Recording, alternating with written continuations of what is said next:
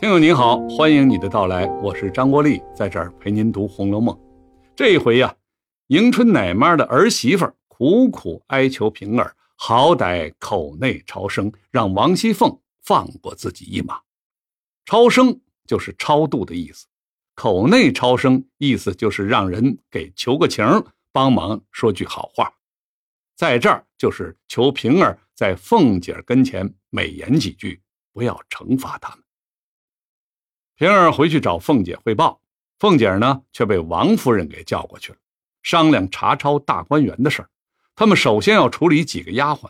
王夫人是最讨厌宝玉的丫鬟晴雯，说她长得是妖妖巧巧，不像个好人。妖妖巧巧，指人妖里妖气，举止轻佻的样子。王夫人是喜欢那种老老实实、本本分分，像袭人那样的丫鬟。晴雯。被叫了过来，他正好身体不太舒服，睡了午觉，也没有怎么收拾，看上去有点春睡捧心的感觉。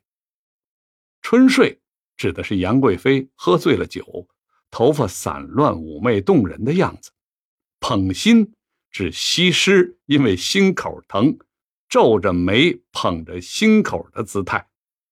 晴雯这样慵懒病弱的样子。他更加激怒了王夫人，王夫人把他狠狠地教训了一顿。收拾了丫鬟，到了晚上，王熙凤带人开始挨家挨户的查抄大观园。在惜春那儿，发现丫鬟入画藏了不少赏赐的东西。入画说这是主子赏给他哥哥的，寄存他在这里。问了尤氏，发现确实是这样。尤氏就教训入画。不该私底下传递东西，让官言竟成了私言了。这句意思是让本来合法的东西，反倒变成了非法的了。我们知道，中国古代很早就实施食盐国家专卖政策，从春秋时期齐国的管仲开始，为了增加政府财政收入，开始由政府控制食盐买卖。到了汉武帝时期。连年和匈奴打仗，国库亏空。为了增加政府收入，实行盐铁专卖政策。这一政策延续到了清代，甚至我们现在，食盐还是由国家专卖。政府卖的盐叫官盐，是合法的。按规定，大家就都得去买官盐。可是官盐有一问题，因为是官府的垄断，导致腐败横行，质量差，价格高。盐呢？又是每个人必须的生活用品，利润巨大，于是就出现了私人偷偷贩卖食盐的现象。这些个盐被称作私盐。贩卖私盐呢，在古代是非常严重的罪行，和我们现在贩毒也差不多。因为历代国家卖盐的收入都是政府财政收入的重要组成部分。唐代卖盐收入是财政收入的一半，北宋。能达到三分之二。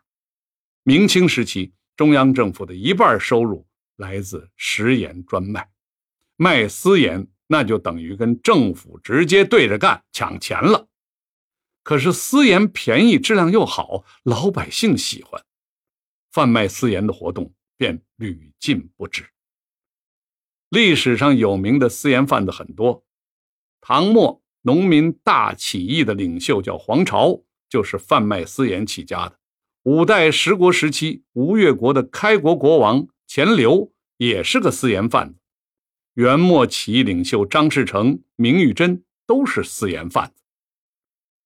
清代盐政部门是个肥圈，油水很大呀，尤其是统辖江苏、安徽、江西、湖北、湖南、河南六省的两淮盐政，更是肥圈中的肥圈。